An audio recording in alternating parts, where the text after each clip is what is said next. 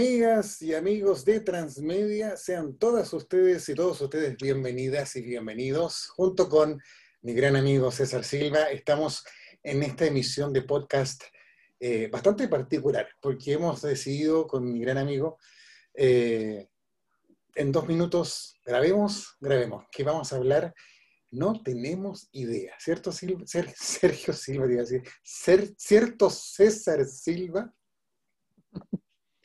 Eh, tal cual. Eso. No, pero no, sí está, sí está claro en verdad lo que, de lo que se trata, porque lo habíamos hablado también el otro día. Eh, estamos en el, el mundo está en vilo, esperando qué es lo que, en Ascuas, qué es lo que va a suceder finalmente con, con la elección en Estados Unidos, que es súper importante con respecto a la tecnología, pues eso era lo que eh, íbamos a hablar hoy día en este podcast más cortito de lo normal, pero que tiene como esta edición especial que dice Mario, porque la situación lo amerita. ¿Cómo estará Richard Yu? Es que mira, ese es un tema, porque tú planteas desde ya que Richard Yu debe estar, por favor, por favor, por favor, que sea real, eh, que va ganando Biden, pero yo no estoy tan seguro, fíjate. Yo, creo que... Mm, no, yo tampoco. Yo creo que... Eh, eh, no sé. Yo creo que, aquí cualquier cosa puede suceder respecto a Huawei en particular. Creo que Huawei se debería preocupar de otras cosas primero más que de, su, de sus problemas con Estados Unidos.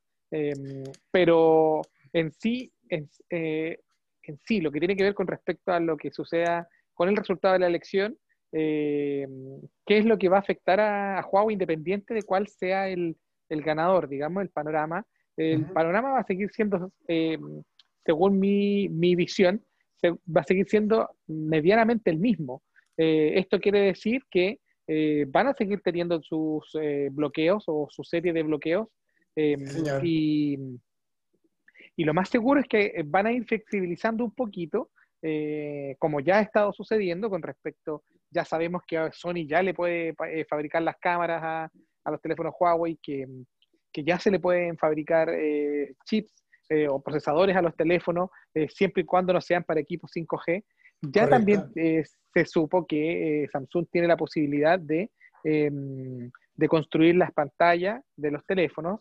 entonces ya de a poco, em, en cuanto a los teléfonos móviles, ya está avanzando un poco. lo que falta por conocer todavía es si es que esta nueva fórmula de decir, si tú no ocupas el 5G, puedes seguir trabajando conmigo, todavía no sabemos si es que en eso va a entrar Google o no. Y yo creo que ese es el punto clave. Hablaste y diste con la palabra de los mil, no, de los 21 mil millones de dólares. Eh, todos estos esfuerzos o señales o buena onda, que muchos dicen no porque está en elecciones, no porque esto y por lo otro, eh, también se atribuye a que ningún esfuerzo de licencias eh, con Samsung, Intel, AMD, eh, TSMC, muy condicionado, Sony, como tú bien señalas, ninguna de estas licencias tiene un real eh, peso específico para el negocio de teléfonos de Huawei si no va de la mano de Google. yo me saco el sombrero, así profesionalmente lo digo, me saco el sombrero por em, la capacidad que ha tenido Huawei de, reinventarse de cierta forma y de mayo de 2019 a noviembre de 2020 tener una App Gallery bastante más que decente, con un, un, universo potencial de 450 millones de usuarios, de los cuales 100, por lo menos 100 millones, está acá de este lado. Porque claro, te dicen, oye, tengo una plataforma que se llama App Gallery, es la tercera del planeta. Sí, claro, pero vamos viendo cómo está configurada ese mercado. Porque en China no necesitan los servicios de Google, no es que no los necesiten, no pueden usarlos. Eh, bueno, ya ese es un tema que entra a la línea política, pero te reitero, yo creo que mm, esto de bromear un poco con Richard Yu eh, es porque nos guste o no nos guste, la elección en Estados Unidos marca un antes y un después en todo el orden del planeta. Es tan, mira, Estados Unidos técnicamente está quebrado hace muchos años, o ha vivido quebrado eh, financieramente. Pero está la relevancia, la importancia eh, del rol que cumple en el planeta, que estamos todos ahí mirando de reojo, gente que no todos los días se preocupa de lo que dijo Donald Trump, ni quién es este señor Biden, eh, dice, oye, ¿cómo van? ¿Cuánto falta? Además que el sistema de elecciones de Estados Unidos eh, dista mucho del nuestro o de la mayoría de los países latinos o sudamericanos o, occidentales, a excepción de Cuba. Eh, y lo digo transparentemente porque yo prefiero este sistema democrático que para mí es el menos malo, donde tú por lo menos tienes la elección de elegir, no que te impongan una lista elegida entre cuatro edificios eh, y se dicen democráticos o democracia popular, también tiene ese seudónimo, que para mí es una anécdota, porque yo defiendo eh, transparentemente el hecho, el derecho que tenemos a elegir lo que nos parezca dentro de un abanico de opciones. Y eso se practica acá en Chile, en Argentina, Brasil, Uruguay, toda América Latina. Eh, hay sistemas distintos, parlamentarios como en Suiza, donde tú sabes que cada ley se, se vota y se plebiscita, por ejemplo. Eh, Alemania tiene una primera ministra eh, y tiene un presidente, pero el presidente está como para los grandes eventos y chao. Y si hoy día estamos hablando un poco en, un terreno de los Matamala, de, Bernardo de la Maza, por, honrar su, buen desempeño, y si más atrás hablamos de Raquel Correa, que se peinaban en temas políticos como periodistas chilenas y chilenos. Eh, nosotros como en el rol de comunicar en el área de nuestra tecnología, vemos que el rol que ha tenido Donald Trump ha sido desastroso para infundir miedo sin prueba sobre China, independientemente que sea el Partido Comunista el que gobierne. Pero también, y me permito extenderme, César, discúlpame, me resulta hasta jocoso que China, una potencia mundial, con 1.300 millones de habitantes, sea tan libertario en lo financiero, en lo económico y tan, tan anticuadamente dictatorial en lo político me, resulta una contradicción que no, se sostiene. Es burgués capitalista cuando se trata de hacer negocios. Y todos, todas las empresas occidentales están ahí porque no les importa los valores eh, o principios filosóficos, políticos, sino que les importa cuánto suma para mi negocio tener un nicho de mil millones de habitantes. Eso me parece que es momento también de masticarlo y mejor me quedo callado. Eso, sigue usted, por favor.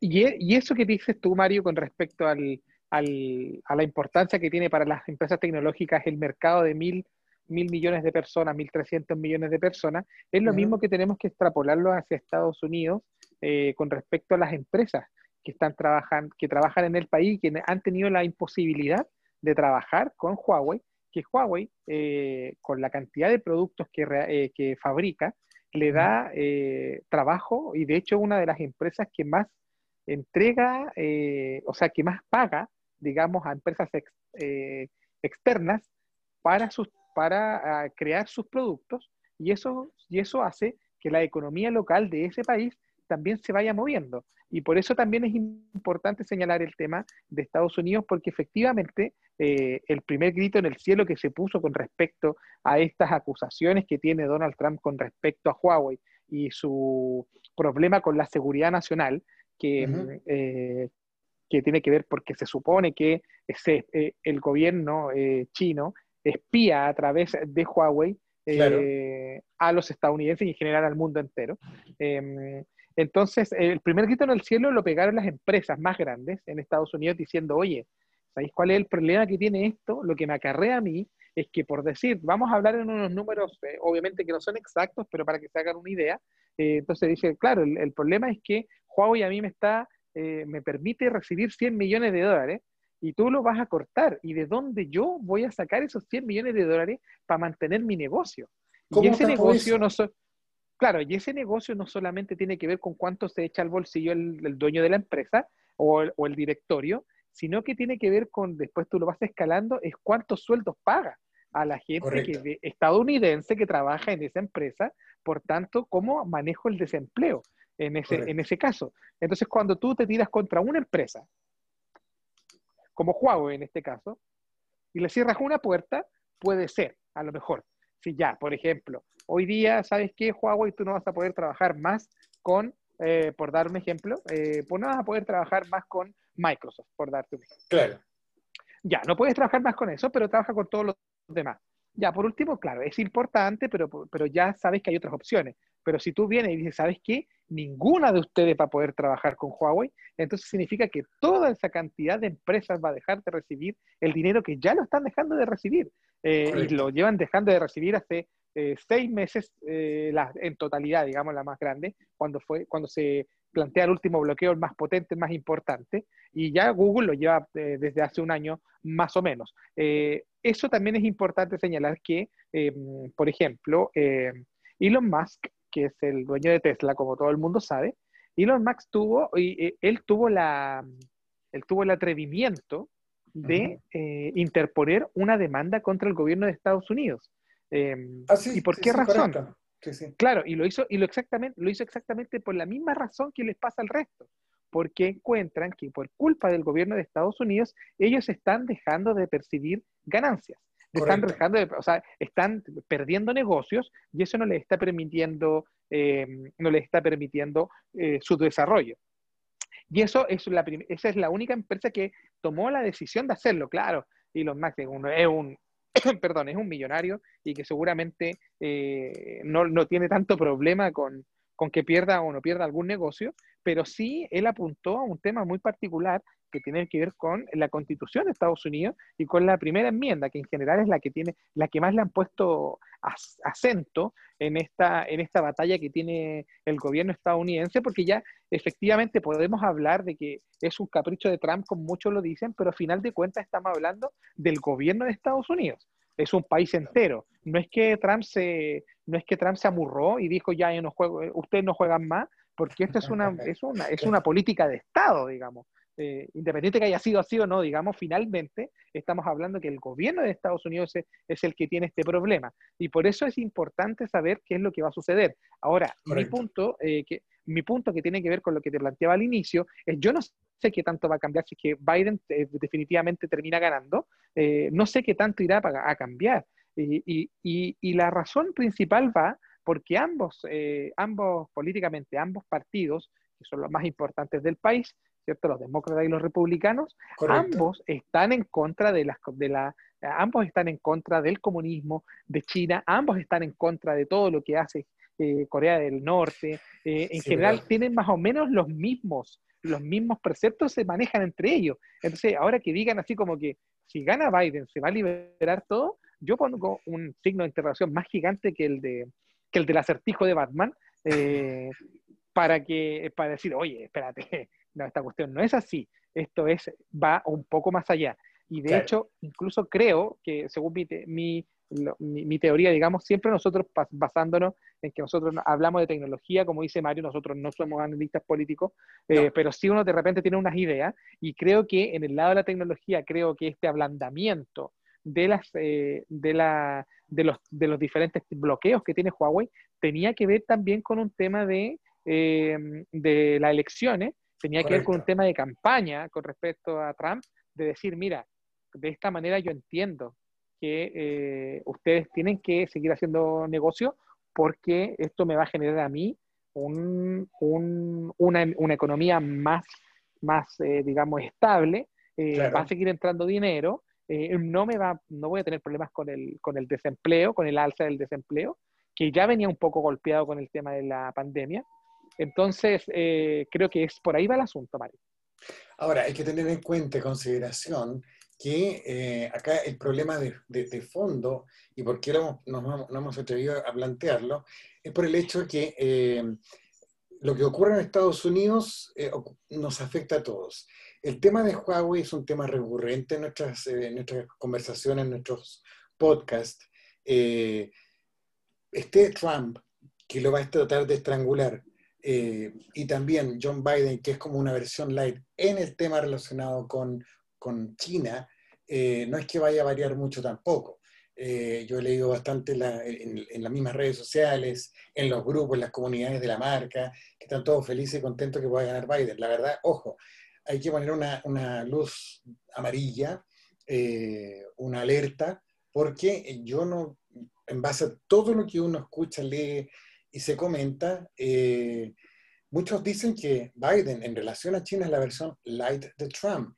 Quizás puede haber una flexibilización, quizás un cariñito, por decirlo eh, informalmente, eh, pero sinceramente no se piensa que vaya a haber un cambio radical de que la próxima semana, si es que Biden se confirma o el, en enero cuando asuma su primer decreto va a ser eh, las licencias de Google, la verdad que creo que estamos totalmente equivocados y la señal que hay, hay que decirle a la gente. Huawei está complicada con la permanencia en el negocio de la telefonía móvil. Eh, lo han estrangulado y me parece que no ha sido justo. Estoy en eso totalmente de acuerdo con el reclamo de, Richard Yu, de, de Rein Fen, que es el fundador. Todo. Eso es perfecto. Pero eh, también tenemos que ver eh, cómo esto se, se, condice, cómo se, se, inserta en esta nueva realidad, en este nuevo escenario, partiendo si gana Biden. Ahora, si es reelecto el actual presidente Donald Trump, evidentemente no solamente va a ser como está, sino que va a ser peor. Y eso te lo, te lo doy firmado aquí mismo. Te lo mando por fax. Ándate. claro, está, bien. No, no, mira, yo no creo que, yo no creo que, que esto se ponga más rudo. Lo que sí, eh, que si es que gana Trump, digamos, yo creo que ya, ya se dio un paso importante con, eh, con explicar, digamos, que, que, el problema principal que tiene el gobierno de Estados Unidos, eh, el país en sí, es, es, con el tema del, de la población del 5G, de la expansión del 5G, y no tiene que ver con los teléfonos móviles. Yo creo que ese ya es una luz, digamos, bastante de esperanza para, para Huawei, eh, porque ya dejándolos de hacer sus teléfonos y que tengan Google, yo creo que ya se, se, soluciona gran parte del problema. Eh, mm. Creo que todavía el 5G no es tan, no es tan relevante eh, como para que tenga, tenga que morir Huawei en eso y decir, no, si no me dais 5G no quiero nada, ¿no? Yo creo que es una buena señal. lo que sí, claro, lo que sí yo, yo insisto en un punto, o sea, en el tema de si es que gana, si es que se confirma lo que está sucediendo, que, se supone que Biden va, va más firme eh, a, ser electo, em, hay que tener claro una, cosa, Mario, que tiene que ver que esto, como digo, es una política de Estado y detrás de, estas, de estos movimientos que han, eh, em, impulsados por Donald Trump está todo el Departamento de Inteligencia de Estados Unidos, está todo, está todo, digamos, las Fuerzas Armadas, que fueron las primeras en que negaron el uso, eh, o sea, que prohibieron el uso de tecnología Huawei eh, por un tema de inteligencia.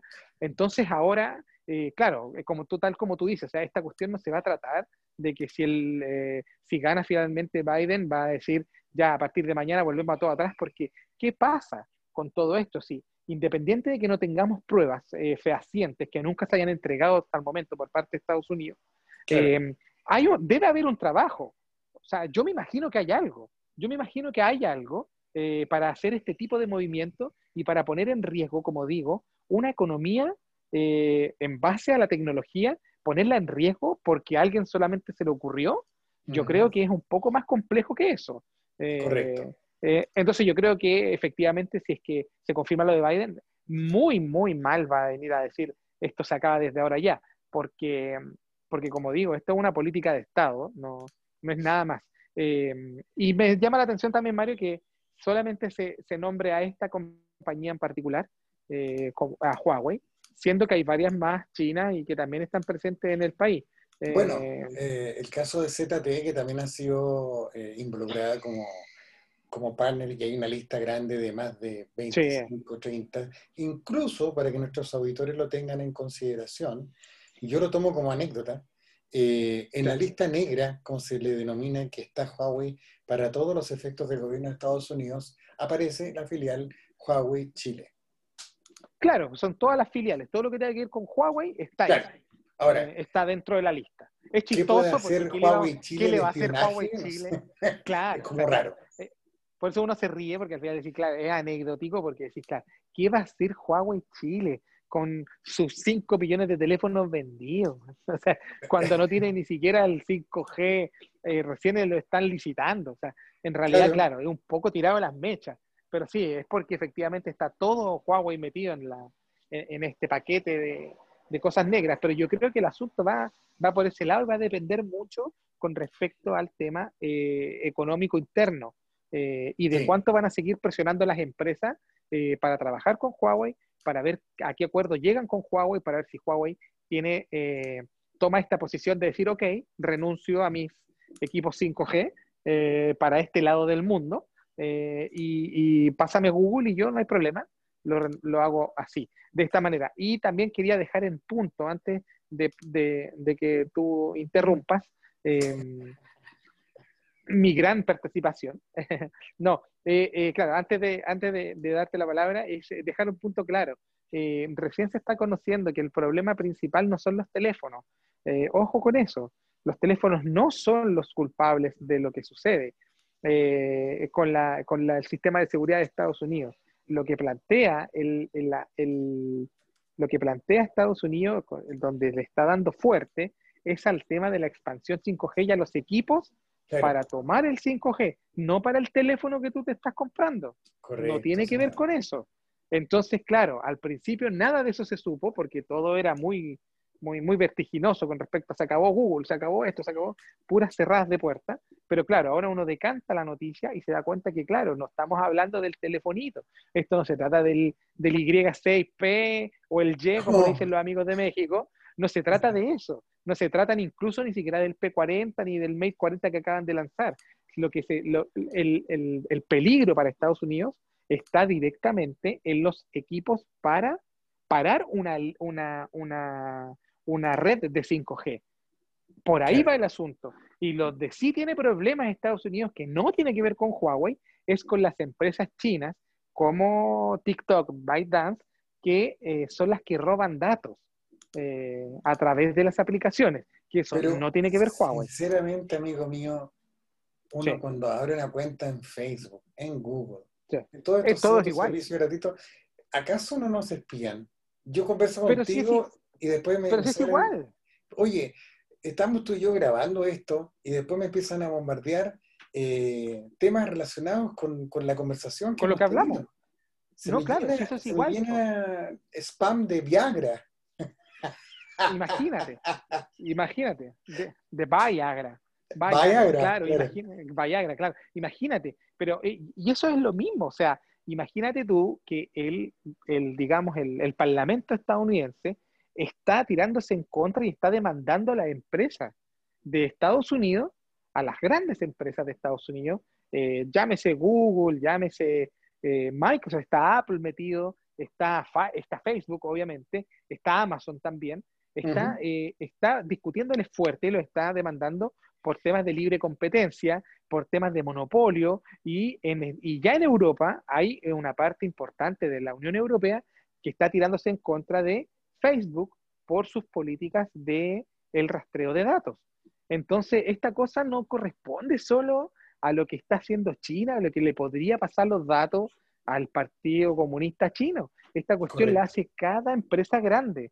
Eh, a Amazon se le, se le acusa de lo mismo, porque efectivamente ellos eh, mataron a todo un negocio, digamos, de, de compra, venta de minoristas para hacerlo solo suyo, y lo hicieron a través de algoritmos también, con que, como lo que dice Mario, el que pedía una cosa, pedía un lápiz y te empezaba a llegar la goma, te empezaba a llegar el, el sacapunta y así.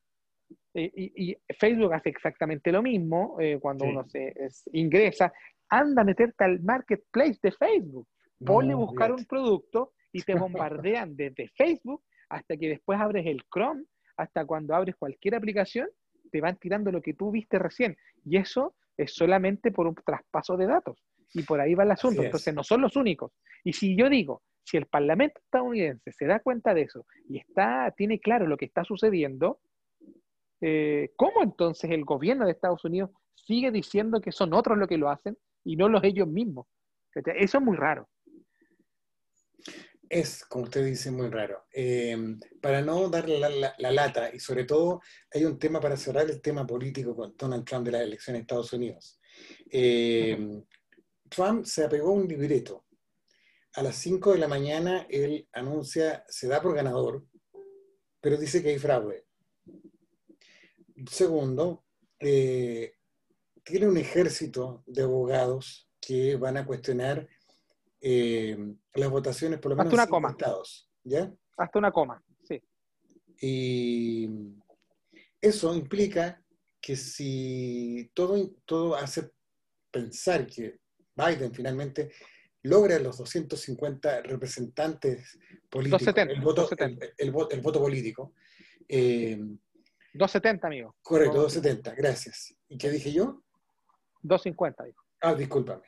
Eh, bueno, el asunto es que acá no, nadie quiere que se repita la historia de Bush con Al Gore cuando estuvieron casi una semana contando voto a voto. Parece que habían contratado a, al, al, de Zootopia, porque se demoraron todo lo que hicieron. Y al, al final, perezoso. El, claro, perezoso, claro. Sí, claro. Y, y la diferencia fue como, como un 0,00, casi, casi, deberían haber, debieron haber gobernado los dos, yo creo. Pero claro. el sistema político estadounidense, la democracia que ellos tienen no es una democracia directa, es representativa, por mucho que ellos quieran decirnos lo contrario. Eh, la verdad que preocupa lo que pueda ocurrir en términos de, de, que Donald Trump, en caso de que pierda, tenga la capacidad, y todos creemos que no la tiene, de reconocer que ha perdido. Uh -huh. Ese es el punto. No queda nada más que esperar. Nada, ok, eso es. Eh, lo dejo con Don Pikachu. Usted estaba muy entusiasmado con un Pikachu que vio por ahí, ¿no? claro, sí. Algo, algo de eso hay. Pero eso A lo ver. dejamos para el viernes, pues Mario, en nuestro. Ya, lo vamos a dejar como podcast, sorpresa. claro, en el podcast normal, Vamos. digamos. Entonces, dejamos invitados a nuestros amigos para el viernes, al resumen normal de la semana, entre comillas normal. Claro. Eh, vamos a comentar lo que pasa desde aquí hasta el viernes, por supuesto. Eh, vamos a hablar de ese Pikachu misterioso de mi amigo César. Y vamos a conversar un tema que les puede servir a todos nuestros auditores, que dice relación con Disney Plus, que llega oficialmente el 17 de noviembre. Hay una campaña promocional de un ahorro se viene, se personal viene. de 10 mil pesos en caso que uno quiera pagar el año de una vez. Eh, le voy a invitar a, a compartir un, un, análisis, porque la gente empieza a Sí. sumar Amazon, Netflix, ay, que tengo que tener Disney ahora, eh, ay, pero y Spotify, ¿y qué hago con esto? Entonces vamos sumando y vamos a ayudar a la gente a, ahorrarse o, o- o definir prioridades, que es Claro. TV cable, cuánto sale, qué saco yo con TV cable tradicional, digamos, entre comillas, cuánto me sale agregarle esos canales, el CDF, el HBO, Fox, etcétera, eh, cómo lo voy engordando, cuánto va sumando, versus tener todos estos servicios de streaming, ya sea de video como Netflix, Amazon y Disney ahora, sino que también Spotify, eh, está Apple Music, por supuesto, están Music, las claro. plataformas de videojuegos, ni hablar. Huawei Music también. Ma- Imagínate, entonces Claro. todo va, va, eh, uno va anotando, y te acuerdas que lo conversamos el otro día y me dejaste dando vuelta y vuelta y vuelta, y armé un cuento con precios para que lo conversemos y lo compartamos con nuestros auditores, porque eh, al final la raya para la suma preocupa en cuanto a, a costos. Claro. No vaya Esa a ser la- que la esa- gente esa- se entusiasme en demasía y, Y no se pierda dé cuenta lo que está haciendo. y Claro. claro, y, y pierden el filtro. Sí, pues la idea es que nosotros les vamos a poder ayudar ahí eh, a ver, eh, a, a que tenga más o menos claro en Lucas cuánto es. Claro. Y ese es por una parte lo que dice Mario. Y lo segundo, Mario, que te voy a, eh, que lo dejamos para el viernes, que tiene que ver también exactamente con lo mismo.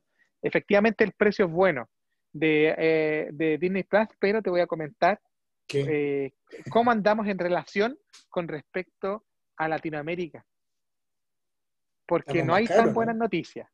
Pues no hay, buena, no hay tan buenas noticias, así que ahí también vamos a bajar esa Ojalá. info para que la gente pueda verlo. Wow. Y escuchando, Me- por supuesto, y tomé me, la buena me decisión. me dejaste más que preocupado. ya, y el viernes. le voy a contar y lo vamos a conversar algo que se llama una marca Realme. ¿Te gustó? Perfecto. Sí, Ah. total. Ya, señor. Buenos Un temas. abrazo.